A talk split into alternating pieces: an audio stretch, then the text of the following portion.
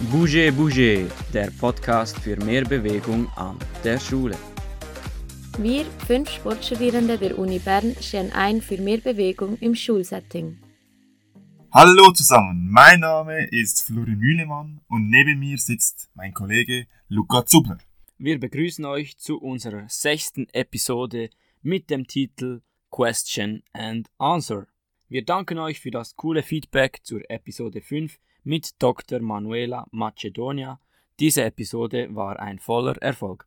Ja, das hat super funktioniert und wir konnten vieles lernen. Ja, auch die Abmachung, dass wir ein Volleyball-Match mit Mario Kamer machen, der Experte der zweiten Episode, konnten wir einlösen. Zusammen mit Claudine hatte ich da einen regelrechten Hitchcock gegen Mario und seinen Partner. Und wer gewann am Schluss? Ja, leider mussten wir uns ganz knapp als äh, ah. Verlierer vom Platz bewegen. Das ist natürlich schade, schade, aber Hauptsache es hat Spaß gemacht. Ja, Luca, kommen wir doch zur heutigen Episode. Da habt ihr, liebe Zuhörerinnen und Zuhörer, uns Fragen gestellt. Ja, wir haben recherchiert und hoffen, dass wir die passenden Antworten liefern können. Das werden wir im Verlauf der Episode hören.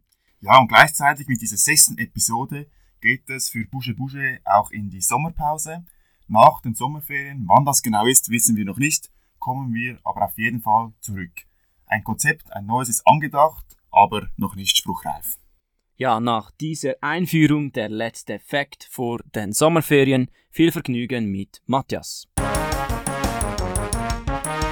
Genau, auch heute habe ich euch wieder einen passenden Fakt mitgebracht. Und da heute auch einige Fragen zum Embodied Learning dabei sind, habe ich heute passend einen Fact aus einer Studie zu eben diesem Embodied Learning mitgebracht. In dieser Studie von Professor Dr. Mirko Schmidt und Kollegen mussten Primarschulkinder sich neue französische Wörter merken. Dabei gab es drei verschiedene Bedingungen. Eine Gruppe lernte mit Embodied Learning, das heißt, die neuen Wörter wurden mit Bewegungen kodiert. Dann gab es eine weitere Gruppe, die die Wörter in physischer Aktivität lernten, welche aber keinen Bezug zu den Wörtern hatte, und eine Kontrollgruppe, welche sitzend die Wörter übten. Nach zwei Wochen wurden dann diese 20 Wörter abgefragt und in der Analyse wurde deutlich, dass die Kinder, welche mit physischer Aktivität gelernt haben, deutlich mehr Wörter gelernt haben als die Kontrollgruppe, welche sitzend gelernt hatte. Embodied Learning hatte sogar den noch größeren Effekt als die physische Aktivität ohne Wortbezug. Die Kinder aus beiden Gruppen konnten mehr als doppelt so viele Wörter merken als die sitzende Kontrollgruppe. Es ist jedoch auch noch zu erwähnen, dass die Aufmerksamkeit direkt nach dem Lernen in physischer Aktivität, egal ob Embodied Learning oder physische Aktivität ohne Wortbezug, nachließ im Vergleich zu, im Vergleich zu der Kontrollgruppe. Deshalb ist es wichtig, dass die Lektion gut aufgebaut wird und beispielsweise Embodied Learning nicht gleich zu Beginn der Lektion oder vor einem Test verwendet wird, da die Aufmerksamkeit danach kurz etwas tiefer sein wird. Deshalb ist es zu empfehlen, solche Phasen vor einer Pause oder beispielsweise einer Bewegungspause anzuwenden. So, nach den Facts hat Matthias nun offiziell Bouge Bouge Ferien. Heute gibt es keinen wissenschaftlichen Input und auch kein Expertinnengespräch. Ja, stattdessen versuchen wir nach bestem Wissen und Gewissen eure Fragen zu beantworten. Wir konnten leider nicht alle Fragen berücksichtigen, da bis zum Schluss doch einige eingegangen sind. Ja, gleich die erste Frage ist sehr spezifisch und bezieht sich auf die letzte Podcast-Episode. In dieser wurde deutlich, dass das Lernen durch Gesten unterstützt werden kann. Mario fragte sich da also, welche Relevanz der Größe von Gesten zukommt. Er fragte sich, ob kleinere Handbewegungen andere Effekte bringen, als wenn man eine Bewegung mit dem gesamten Körper macht. Und er fragt uns, was unsere Empfehlungen wären. Ja, um diese Frage zu beantworten, nahmen wir nochmals kurz Kontakt mit Frau Dr. Macedonia auf, um uns auch abzusichern.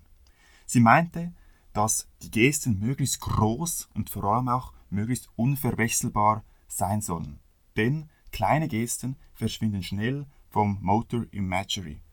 der Anwenderin und der Anwender. Und Gesten, die verwechselt werden können, die bringen Unsicherheit in den Lernprozess. Bezüglich der Frage, ob von kleinen Handbewegungen andere Effekte zu erwarten sind als von Bewegungen mit dem ganzen Körper, wusste sie auch nicht ganz Bescheid, da sie das nicht selbst untersucht hatte und daher keine sichere Aussage dazu machen kann. Sie beobachtete allerdings, dass auch kleine Gesten wirksam zu sein scheinen. Allerdings müssen diese auffällig sein.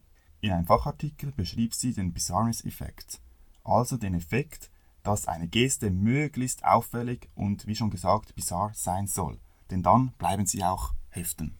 Eine weitere Frage ebenfalls zum Embodied Learning kommt von Lisa. Sie unterrichtet an der Primarstufe. So hat sie uns geschrieben, dass sie schon ein paar Mal Sequenzen von Embodied Learning im Unterricht eingebaut hat. Welche Probleme hatte sie dann da, Florin? Ja, Aufgaben, welche Embodied Learning beinhalteten, brauchten im Unterricht mehr Zeit, mehr Erklärung und auch eine andere Klassenführung. Und sie fragte uns da, ob wir einen Tipp haben, wie man diesen Schwierigkeiten entgegenwirken kann. Wenn wir uns hier wieder auf Dr. Manuela Macedonia beziehen, dann hat diese erwähnt, dass es sowohl ein Gewöhnen für die Lehrerinnen und Lehrer, aber auch ein Gewöhnen für die Schülerinnen und Schüler ist. Das Lernen durch und mit Bewegung braucht also eine gewisse Angewöhnungsphase. Hier ist es sicherlich sinnvoll, als Lehrperson sich selber Zeit zu geben. Es darf auch durchaus Lektionen geben, die nicht genau wie gewünscht funktionieren. Aus diesen kann man dann seine Schlüsse ziehen. Doch gerade jetzt auch während den Sommerferien kann man sich überlegen, wenn man einen neuen Klassenzug bekommt, ja, wie würde ich dann dieses Embodied Learning einführen und sich hier Gedanken machen über eine Struktur, die dann auch den Schülerinnen und Schülern hilft, zu verstehen, ja, was genau will die Lehrperson mit diesem Embodied Learning erreichen und dass das von Beginn an klar ist für die Schülerinnen und Schüler, was auf sie zukommt. Ja, eine weitere Frage aus diesem Bereich, die Lisa noch hinten nachgeschoben hat, da schreibt sie, dass sie jeweils ein wenig im Clinch ist, dass sie zwar sehr gerne Aufgaben mit Embodied Learning einbaut, doch sie findet, dass dies häufig das individuelle oder das differenzierte Lernen verhindert und fragt uns, wie dem entgegengewirkt werden kann. Ja, eigentlich sollte dies gar kein Gegensatz sein und sich gegenseitig ausschließen.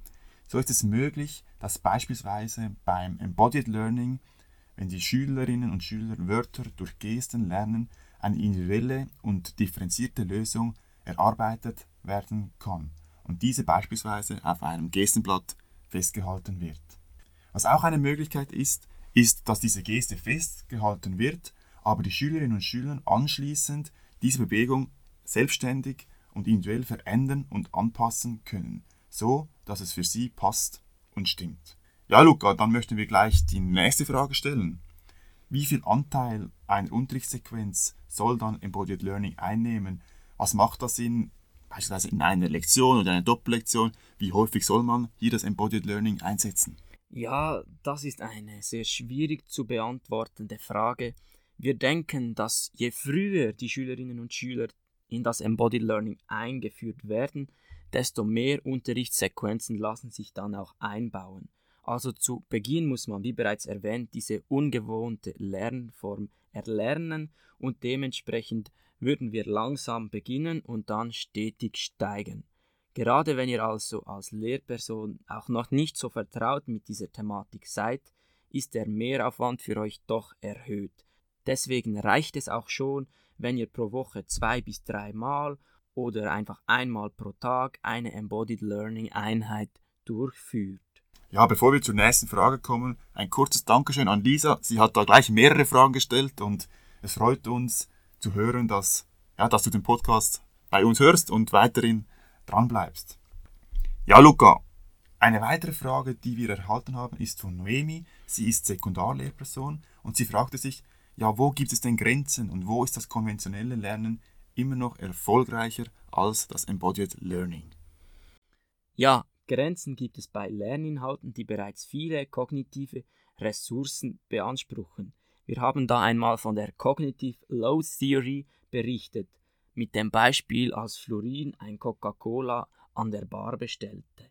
Also wenn der Lerninhalt bereits selbst sehr kompliziert ist, dann genügt es, konventionell zu lernen und sich auf die Ressourcen, die man hat, noch zu konzentrieren, als noch viel komplizierter zu werden mit bewegtem Lernen. Ja, Embodied Learning ist auch eher schwierig einzubringen, wenn es sich um ein neues Erlernen von Inhalten geht. Also etwas, was wirklich die Schülerinnen und Schüler noch nicht kennen. Denn genau hier haben wir das Problem, dass bereits ein großer Teil der kognitiven Ressource für dieses Neulernen beansprucht wird. Jedoch bei repetitiven Aufgaben wie beispielsweise Wörter lernen, das haben wir mit Frau Macedonia diskutiert, macht es durchaus Sinn, das Wort mit einer Bewegung zu verbinden, und nach einem häufigen Aufsagen oder Lernen des Wortes werden weniger kognitive Ressourcen beansprucht. Ja, hoffen wir, wir konnten diese Frage beantworten und dass Noemi zufrieden damit ist. Sven hat eine andere Frage gestellt, die ich mich auch schon häufig ähm, ja, gefragt habe. Und zwar geht es um Bewegungspausen und bewegten Unterricht. Und er fragte sich, ja, was sollte ich als Lehrperson auswählen? Gibt es auch ein zu viel an Bewegung? Ja, da kann man sagen, beides ist super. Mit dem bewegten Unterricht kann man gut den Lernstoff mit einbeziehen und dadurch in diesem Bereich einen Mehrwert erreichen. Die Entscheidung zwischen Bewegungspausen oder bewegtem Unterricht kann situationsabhängig getroffen werden, Florin. Ja, und bewegtes Lernen kann vor allem dann eingesetzt werden, falls sich der Lernstoff gut dafür eignet und mit Bewegung in Kombination gebracht werden kann. Falls sich dies aber bei gewissen Lernstoffthemen schwer gestaltet, so bietet sich eine Bewegungspause als tolle Lösung an, um die Schülerinnen und Schüler zu mehr Bewegung zu motivieren. Solange die Intensität nicht zu hoch ist, gilt, je mehr Bewegung, desto besser. Michael fragt uns, wie vermeide ich, dass unsportliche Kinder bei Bewegungspausen vor der Klasse ausgestellt werden? Eine sehr berechtigte Frage, wie ich finde. Ja, und hier sollte vielleicht darauf geachtet werden, dass Bewegungspausen gewählt werden, die von allen Kindern ausgeführt werden können. Das heißt, man sollte eine Bewegungspause wählen, wo keine Gründe bestehen, dass sich ein Schüler oder eine Schülerin exponieren muss. Oder vielleicht gibt es auch eine Bewegungspause, wo ein eher unsportliches Kind auf einmal ihre Stärken einbringen kann und so auch sich vor den anderen Schülerinnen und Schülern zeigen kann. Es sollte auf alle Fälle Hauptsache Spaß machen. Und Bewegungspausen können auch so gewählt werden, dass man als Klassenverbund gemeinsam etwas erreichen sollte. Ja, weiter wurde uns die Frage gestellt, ob man unsere Bewegungspausen oder Challenges, die wir hier erklären, ob die irgendwo gesammelt werden und wenn ja, wäre das super mega praktisch, steht hier geschrieben. Und ich denke, da können wir helfen, Florin. Ja, ich denke auch. Da verweisen wir sehr gerne auf unsere Webseite www.bougebouge.ch. Dort findet ihr eine Zusammenfassung der Bewegungspausen und der Challenge und sie sind alle auch noch mit einem Video erklärt. Ja, mit dieser Frage können wir gerade selber in die Bewegungspause gehen. Was meinst du? Finde ich gut, finde ich gut. Ja, dann schalten wir live in den Pausenraum zu Kevin und sind gespannt, was er heute vorbereitet hat.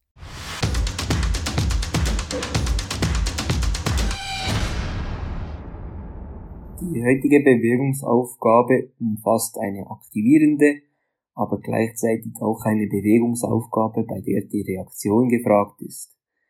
Sie nennt sich Hütchen berühren und für diese Bewegungspause benötigt ihr vier verschiedenfarbene Hütchen. Alternativ kann hier auch auf farbige Blätter zurückgegriffen werden. Nun legen die Schülerinnen und Schüler diese in einem Viereck um sich herum. Die Lehrperson sagt nun jeweils eine Farbe auf und die Schülerinnen und Schüler sollen dieses Hütchen berühren. Sofort soll sich anschließend wieder in die Mitte des Vierecks aufgestellt werden und auf die nächste Farbe vorbereitet wird. Zum Beispiel sage ich als Lehrperson blau und alle Schülerinnen und Schüler müssen das blaue Hütchen berühren.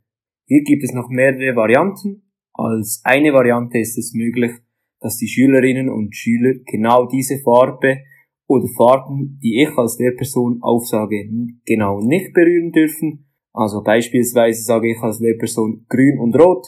Das heißt, die Kinder dürfen nur das blaue oder das gelbe Hütchen berühren. Eine weitere Variante ist hier noch ein Klatschen einzubauen, so dass bei einem Mal Klatschen das Viereck in Richtung rechts und bei zweimal Klatschen das Viereck in die linke Richtung gewechselt werden muss. Also Sie müssen sich unter den Schülerinnen und Schülern das Viereck wechseln, sei das nach rechts oder nach links. So, ich wünsche euch viel Spaß beim Ausprobieren und bis zur nächsten Bewegungspause.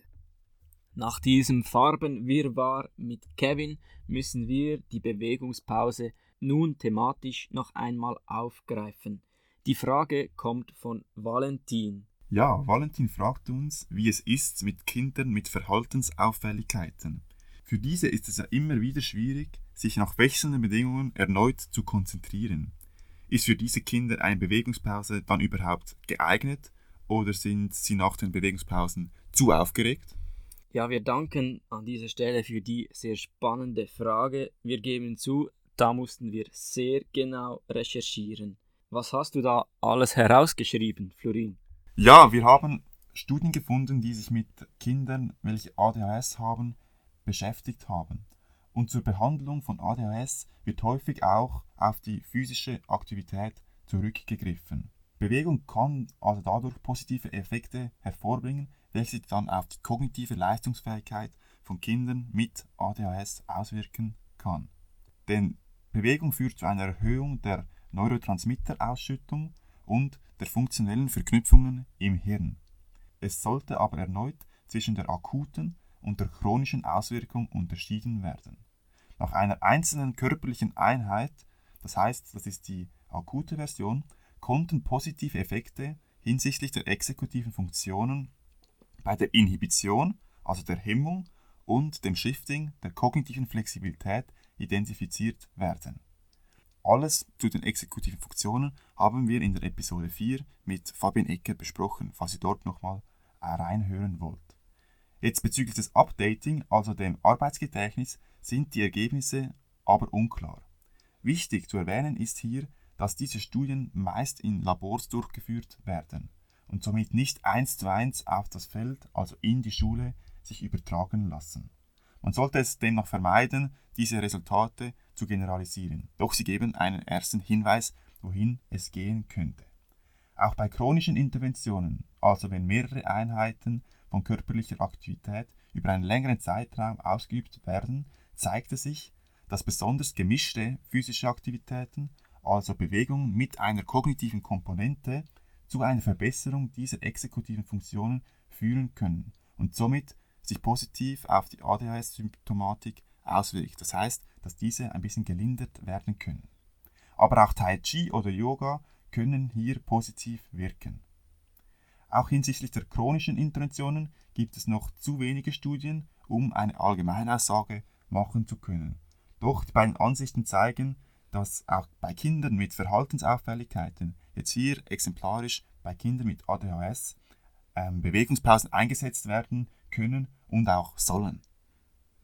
Ja, so wissen wir auch, dass viele Kinder, die unter ADHS leiden, beispielsweise in Bewegungstherapien gehen, mhm. wo ganz ähnlich gearbeitet wird. Ja, die nächste Frage haben gleich mehrere Personen in einer ähnlichen Art und Weise gestellt und wir würden sie zusammengefasst ungefähr so formulieren.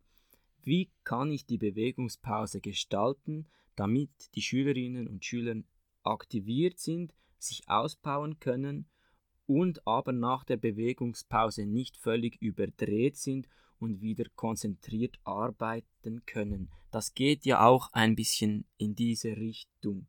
Ja, und hier gibt es eigentlich drei Eckpunkte, an denen Lehrpersonen sich orientieren können und anknüpfen können. Der erste Punkt ist eigentlich die Vorbereitung. Die Bewegungspausen sollten eine klare Struktur aufweisen. Sie dürfen dennoch kreativ und abwechslungsreich sein, sollten aber nicht überfordern. Zudem bietet es sich an, wenn gewisse Rituale eingeführt werden und somit ein gewissen Rhythmus ähm, ja, beibehalten wird.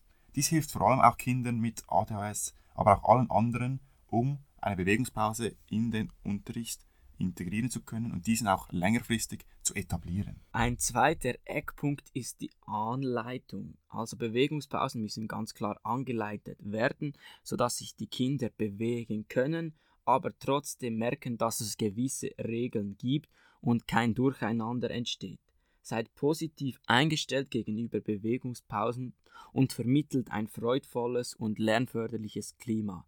Das heißt also, man soll als Vorbilder fungieren. Ja, auch hier diese Verbindung zum Expertengespräch mit Mario Kammer, der auch ganz klar die Rolle der Lehrperson in den Vordergrund stellte, dass diese als Vorbild fungieren und hier die Schülerinnen und Schüler sich etwas abschauen können. Ja, der dritte Eckpunkt, das ist eigentlich die Auseinandersetzung mit der Bewegungspause, also eigentlich der Inhalt, der eigentliche Teil der Bewegungspause. Achtet da darauf, dass diese so gestaltet ist, dass die Kinder Spaß haben und so positive Erfahrungen sammeln können. Achtet auch darauf, dass sich die Kinder autonom und kompetent fühlen. Ja, holla, die Waldfee. Jetzt war ich schon froh, dass Florin da über ADHS referieren musste und ich die einfacheren Fragen haben, aber es geht genauso kompliziert weiter. So haben wir erhalten bekommen. In mehreren Folgen habt ihr über die Bewegungsintensität diskutiert.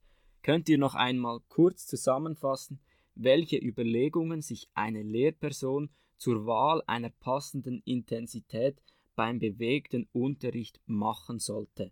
Was sind also Vor- und Nachteile von High Intensity und Low Intensity? Da hat er uns einen Bären aufgebrummt mit dieser Frage. Florin, was meinst du? Ja, gut, ich denke, diese Frage können wir trotzdem irgendwie probieren zu beantworten. Die Überlegungen vor der Einheit können beispielsweise folgende sein. Wie kognitiv anspruchsvoll ist der Lerninhalt? Was ist mein Ziel mit dieser Lerneinheit? Geht es darum, nur die Freude an der körperlichen Bewegung zu vermitteln? Oder wollen wir ja, den Lerninhalt mit der Bewegung koppeln, um so eine Verbesserung des akademischen Leistungsniveaus zu erreichen? Und auch, ja, welche Vorkenntnisse besitzen die Schülerinnen und Schüler bereits zu einer gewissen Thematik? Ja, dann wollen wir ein bisschen genauer auf die Vor- und Nachteile von High Intensity eingehen.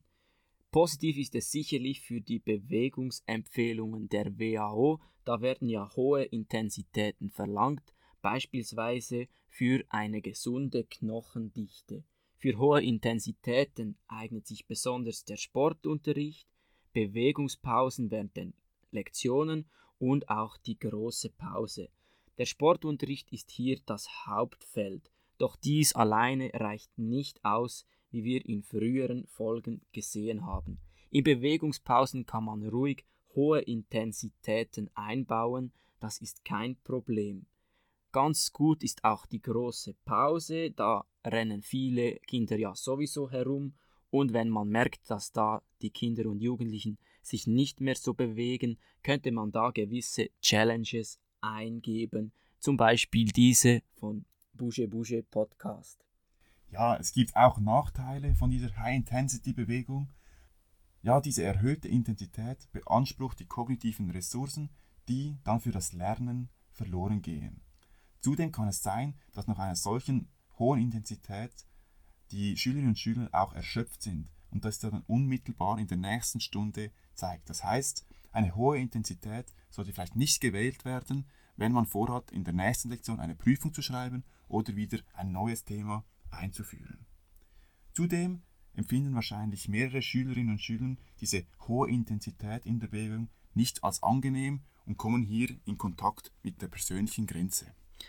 Ja, dann gehen wir noch ein bisschen genauer auf die Low Intensity ein. Ich beginne mit den Vorteilen.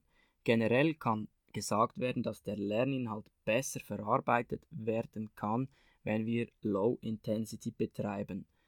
Wir greifen hier zurück auf die Episoden 3 und 4 mit Patrick Fußt und Fabian Egger.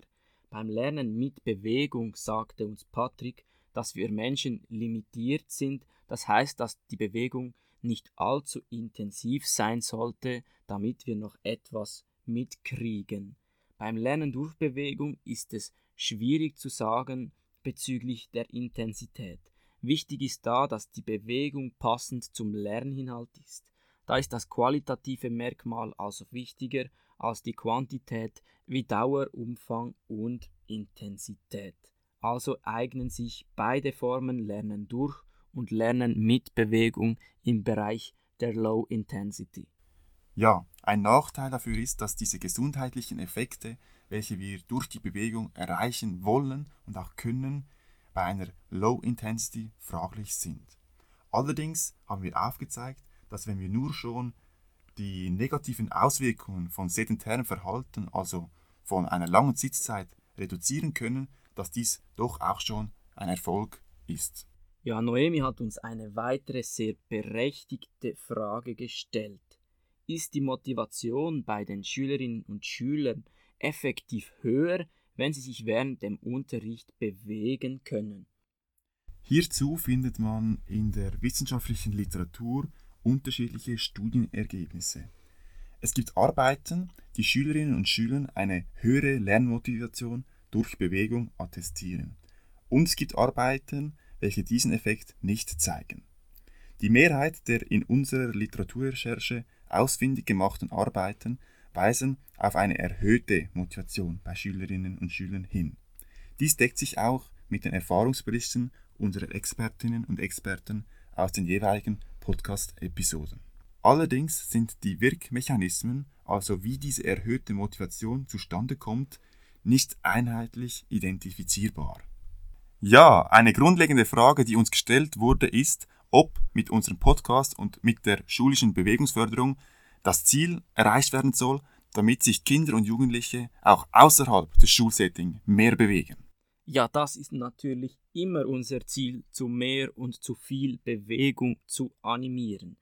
Daher haben wir auch die Bewegungschallenges erstellt, die wöchentlich aufgeschaltet werden, die man den Schülerinnen und Schülern zeigen könnte. Wir versuchen eine gewisse Verhaltensänderung beizutragen bei den Lehrpersonen und hoffen natürlich, dass es eine Übertragung auf die Schülerinnen und Schüler gibt. Wenn die Schülerinnen und Schüler zu mehr Bewegung motiviert werden und sich das auch außerhalb des Schulsettings zeigt, dann ist das natürlich sehr, sehr positiv und wünschenswert. Wir haben ja die Wichtigkeit von Bewegung in der Episode 2 genügend dargestellt. Es gibt da sehr viele positive Effekte, leider auch sehr viele negative Effekte durch Mangel an Bewegung und diesen entgegenzutreten, entgegenzuwirken, ist sicherlich ein wichtiges Ziel von uns mit unserem Podcast. Ja, mit diesem Schlussplädoyer von dir, Luca, würde ich sagen, runden wir doch diese Fragen ab. Ich denke, wir konnten eine Menge ausgewählte Fragen beantworten und so auch einige Fragezeichen, die noch bei unseren Zuhörerinnen und Zuhörern Bestand hatten, aufklären. Ja, die Fragen waren teilweise sehr spezifisch und wir waren alle fünf gefordert, um sie zu beantworten. Auch wenn wir keinen wissenschaftlichen Input hatten, mussten wir doch vieles nachlesen, Florin. Ja, und wenn es Antworten gab, die euch noch nicht zufriedenstellen oder noch neue Fragen auftauchen, dann schreibt uns unmittelbar.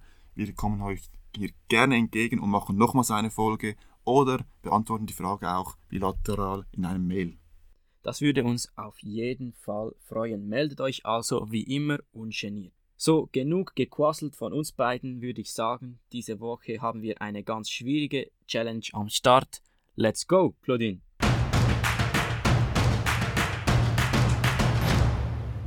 Ja, hallo zusammen. Da bin ich wieder und natürlich bringe ich wie immer eine herausfordernde Bewegungschallenge mit. Sie eignet sich super während diesen heißen Sommertagen und um diese Challenge durchzuführen, geht ihr am besten nach draußen. Schaut, dass ihr genügend Platz habt, um euch auf den Boden hinzulegen. Ihr braucht dann einen Becher, der etwa zur Hälfte mit Wasser gefüllt ist. Nun legt ihr euch mit dem Rücken auf den Boden und stellt den Becher so auf eure Stirn, damit er nicht runterfällt und damit auch das Wasser im Becher bleibt. Sobald der Becher dann stabil auf eurer Stirn steht, versucht ihr langsam aufzustehen und euch dann wieder hinzulegen. Die Challenge ist geschafft, wenn ihr die ganze Übung durchführen konntet, ohne dass der Becher mit dem Wasser runtergefallen ist. Falls doch, ist an diesen warmen Tagen eine Abkühlung auch gar nicht so schlecht. Auf unserem Instagram-Kanal bugebuje-podcast sowie auch auf unserer Webseite dürft ihr Kevin zusehen, wie er diese Bewegungschallenge grandios meistert. Das war's von meiner Seite und wir hören uns nach der Sommerpause wieder.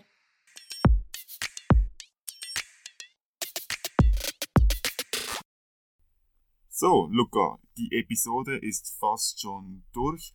Claudine hat uns nochmals gefordert hier vor der Sommerpause. Seit Anfang Mai haben wir nun sechs große Episoden produziert und es war mir eine Freude, hier neben dir zu sitzen, beziehungsweise manchmal auch zu stehen und in das Mikrofon zu reden. Ja, die Ehre ist ganz meinerseits nicht schlecht. Sechs Episoden, das sind schon ein paar. Ja, und wir hatten wirklich auch großartige Expertinnen und Experten und wollen hier im Rahmen nochmal ein herzliches Dankeschön aussprechen, dass sie mitgemacht haben und auch so unkompliziert mit uns kommuniziert haben. Ja, wir sind sehr zufrieden mit dem Feedback, das wir für unseren Podcast erhalten, ob von Kolleginnen und Kollegen, der Familie, seitens der Universität oder auch von unserem Zielpublikum, von Lehrerinnen und Lehrern. Dafür sind wir sehr dankbar und es motiviert uns fürs Weitermachen. Ja, und auch wenn es über den Sommer keine neue Episode geben wird, so gibt es dennoch jede Woche eine neue Bewegungschallenge auf unserem Instagram-Account und auf unserer Webseite zu beziehen. Ja, wir wünschen schöne Ferien im Namen des ganzen Bouge Bouge Teams. Das war es und diesmal dauert es leider ein bisschen länger, bis es wieder heißt. Bouge Bouge, der Podcast für mehr Bewegung an der Schule.